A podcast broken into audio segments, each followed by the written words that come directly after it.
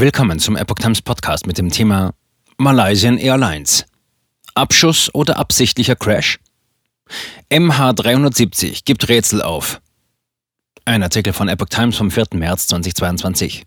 Das Verschwinden von Malaysian Airlines Flug 370 ist eines der größten Rätsel der Luftfahrtgeschichte. Auch wenn die Suche beendet ist, bauen Experten Puzzleteile zusammen und es gibt neue Theorien. Fast 3000 Tage sind vergangen, seit Flug MH370 auf dem Weg von Malaysia nach China mitten in der Nacht plötzlich von den Radarschirmen verschwand. Acht Jahre mit wilden Spekulationen, indes ohne konkrete Antworten. Angehörige und Freunde der 239 Menschen an Bord warten weiter darauf, Klarheit über dieses düstere Kapitel der Luftfahrtgeschichte zu erhalten und Abschied von ihren Lieben zu nehmen. Bislang vergeblich.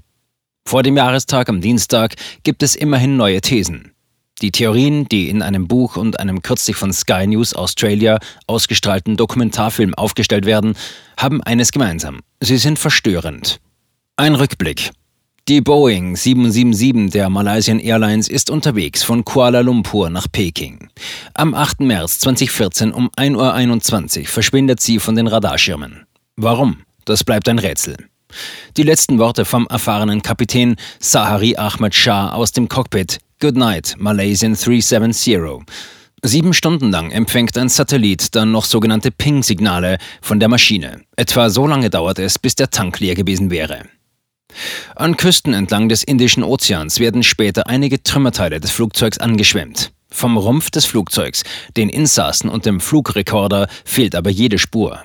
Malaysia, China und Australien starten eine zwei Jahre lange Unterwassersuche, die im Januar 2017 ergebnislos abgebrochen wird. Eine Suchaktion der US-Firma Ocean Infinity bringt ebenfalls keine Ergebnisse. Vermutet wird aber weiterhin, dass die Boeing ins Meer gestürzt ist und jetzt irgendwo in großer Tiefe auf Grund liegt. Diverse Theorien.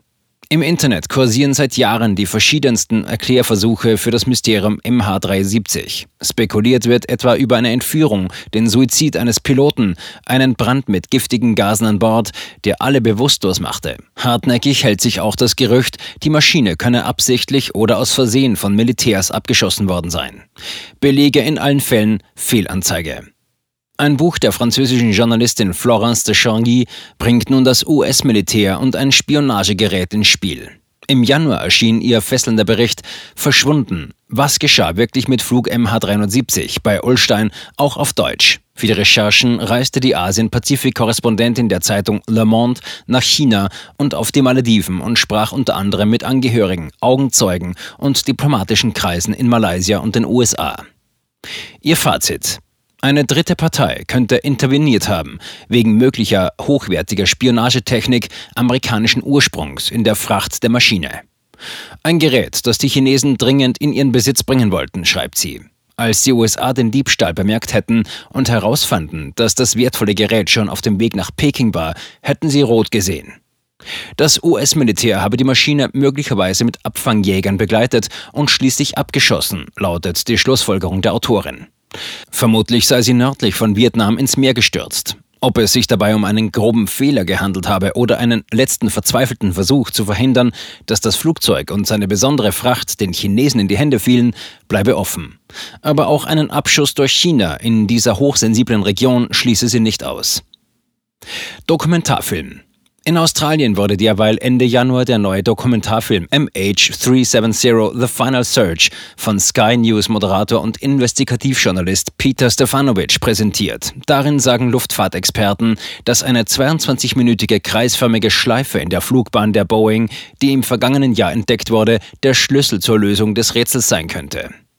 Es habe keinen Grund für Kapitän Shah gegeben, vor der Küste von Sumatra zu kreisen, es sei denn, es habe in dieser Zeit mögliche Verhandlungen zwischen ihm und jemand anderem gegeben, sagt der Luftfahrtautor und ehemalige Pilot Mike Glynn in der Doku. Meine Theorie war immer, dass der Kapitän verantwortlich ist. Glynn glaubt, dass der Pilot aus Wut über eine Verurteilung des malaysischen Oppositionsführers Anwar Ibrahim am Tag zuvor, mit dem er entfernt verwandt gewesen sein soll, den Crash verursacht haben könnte. Andere Experten stellen dieses Motiv jedoch in Frage. Peter Stefanovic ist derweil überzeugt, dass dank der neuen Erkenntnisse und moderner Technologien der Suchbereich auf wenige hundert Quadratkilometer Ozean eingegrenzt werden kann. Glauben Sie, dass MH370 jemals gefunden wird? fragt ein Moderator von Sky News Australia, Stefanovic, in einem Interview. Ich glaube schon, antwortet er. Aber was es dafür braucht, sind Geld, Interesse und den Willen der malaysischen Regierung.